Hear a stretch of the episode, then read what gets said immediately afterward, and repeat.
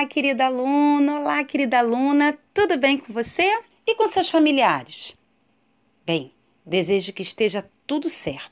Como você já sabe, me chamo Tereza Vitória e sou professora e elaboradora do seu material didático carioca do oitavo ano. E a partir do mês de outubro, o MCE traz uma nova dinâmica, pois vamos revisitar os conteúdos do seu material didático carioca, o MDC. E para dar início a essa nova proposta, nessa semana iremos estudar a crise do sistema absolutista e o pensamento iluminista. Você pode acessar esse conteúdo no seu MDC. Ele está nas páginas 257 até a página 265. E como recurso midiático, preparei uma audioaula especial sobre esses assuntos. Assim, aproveite para reforçar os conhecimentos que você possui ou então para aprender aquilo que de repente você ainda não entendeu. Ah, e preste atenção também. Eu vou trabalhar em parceria com o conteúdo do seu material de língua portuguesa. Então fique atento, então fique atenta às explicações sobre o gênero literário crônica que está lá no seu material de língua portuguesa. Vamos lá? Vamos ouvir a audioaula? Vamos iniciando então falando sobre a crise do sistema absolutista. Como você já estudou lá no final do sétimo ano, durante a Idade Média, parte da sociedade europeia esteve organizada em grandes propriedades chamados feudos. Seguindo um modo de viver próprio, nesse período ocorreram invasões de diferentes povos, resultando no isolamento dos domínios feudais na produção autossuficiente e na ausência de um comércio ativo. No chamado feudalismo, o rei figurava no ápice da pirâmide social, ou seja, lá na ponta principal da pirâmide social. Só que tinha um problema: ele não exercia o poder, pois este era exercido pelos senhores feudais. Porém, no século XI até o século XIII, a Europa vai vivenciar um tempo de relativa paz e progresso. Por causa do fim das invasões bárbaras e das guerras. Isso tudo promoveu uma explosão demográfica, ou seja, um crescimento na população. Nascia mais gente do que morria. E com isso, a gente também começa a observar um crescimento na produção agrícola. Por quê? Porque se as pessoas comem melhor, elas vivem mais tempo. Bem, a redução do índice de mortalidade levou uma maior oferta de mão de obra para a realização dos trabalhos, o que fez com que a gente tivesse mais oferta de mão de obra do que procura, do que espaço para trabalho. Ao mesmo tempo, multiplicaram-se as aldeias e houve uma melhoria nas trocas comerciais. Tudo isso favoreceu o crescimento das cidades. E nesse momento, a gente tem o início do chamado renascimento comercial e urbano, o que impulsionou tá, a venda de produtos orientais que chegavam às feiras através de caravanas de mercadores ambulantes. Dentre as principais feiras, eu destaco Champagne e Flandres, porque se transformaram em grandes centros comerciais dos produtos provenientes oriundos vindos do Oriente. Nesse período, então, o comércio e as cidades foram ressurgindo, oferecendo ao mundo ocidental, à Europa Ocidental, um cenário muito diferente daquele que caracterizou grande parte da Idade Média. Bem, com o crescimento do comércio urbano, os mercadores que ficavam andando de um lado para o outro passam a criar espaços de trabalho, ou seja, começam a se fixar em determinadas regiões, dedicando-se à organização das primeiras formas de controle sobre a produção e a circulação de mercadorias. Nos primeiros tempos desse renascimento comercial e urbano, os registros comerciais eram feitos através de uma contabilidade bem simples, lançando-se apenas despesas numa espécie de caderno. E com o passar do tempo, o sistema de seguros, letras de câmbio e outras opções de controles foram sendo empregados. Tudo isso objetivando o lucro. Moedas passaram a ser cunhadas em ouro e prata, assegurando assim a eficiência dos negócios. Um novo grupo surge no meio da população. Esse novo grupo são os mercadores e os artesãos. Um grande número de servos, atraídos pelas condições de vida e de trabalho nas cidades, passaram a abandonar os campos e buscaram, juntos às oficinas das cidades, aprender um novo trabalho, aprender um novo ofício e assim passarem a se relacionar nesses novos tempos. Para muitos, o ar da cidade tornava os homens livres. Com o desenvolvimento urbano, as relações de servidão nas propriedades rurais começaram a se afrouxar um pouquinho, registrando-se outras formas de trabalho.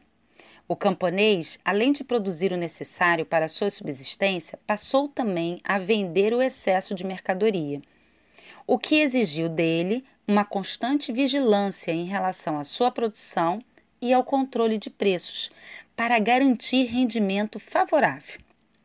Então, podemos dizer que o campesinato integrava-se ao novo sistema monetário dos espaços urbanos.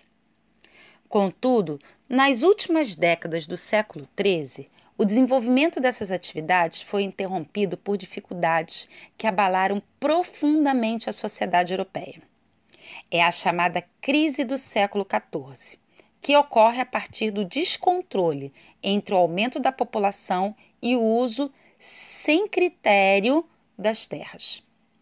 Isso tudo resultou né, na exaustão do solo e, consequentemente, na baixa colheita, a escassez de alimentos e, por fim, uma grande fome. Milhares de camponeses padeceram nos campos atingidos pela miséria e outros milhares migraram, saíram dos campos em direção às cidades, na tentativa de se salvarem e de encontrarem uma nova forma de trabalho. Nas cidades, a situação estava marcada por greves e motins, levantes. O povo miúdo né, se levantava contra os cobradores de impostos, contra os ricos homens que dominavam os mecanismos de vendas. Entre 1348 e 1350 vai ocorrer a chamada peste negra, uma das epidemias mais graves que assolou a Europa Ocidental no século XIV, o que provocou novas e milhares de vítimas. A peste conseguiu chegar no Oriente através dos navios, invadiu as cidades onde as más condições de higiene contribuíram para a rápida expansão das doenças.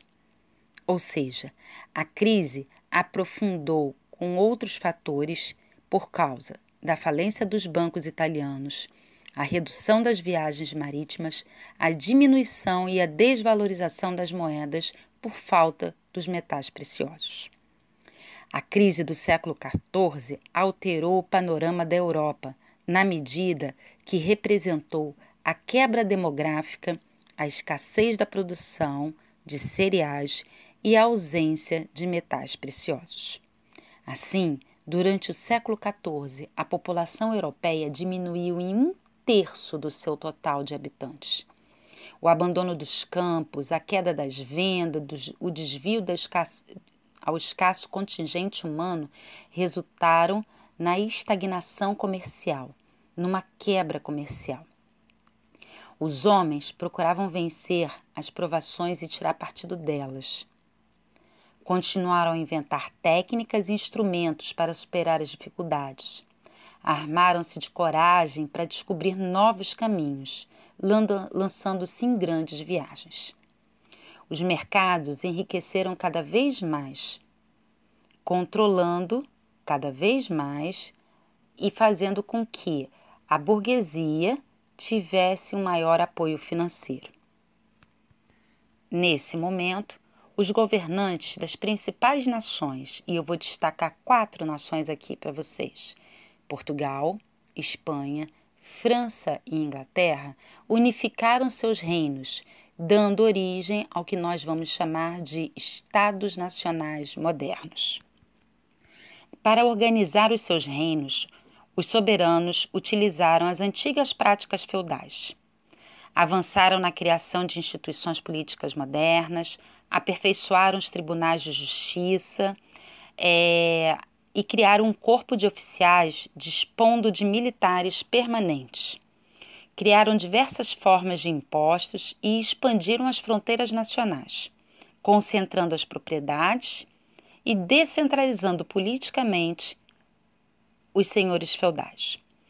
Os reis passaram então a ocupar-se da prática da justiça, pois esta era a grande aspiração dos povos contra a violência da nobreza e contra o perigo de perderem suas terras. Ao longo do século XV, os soberanos avançaram nos seus reinos, principalmente porque contaram com o apoio dos seus súditos.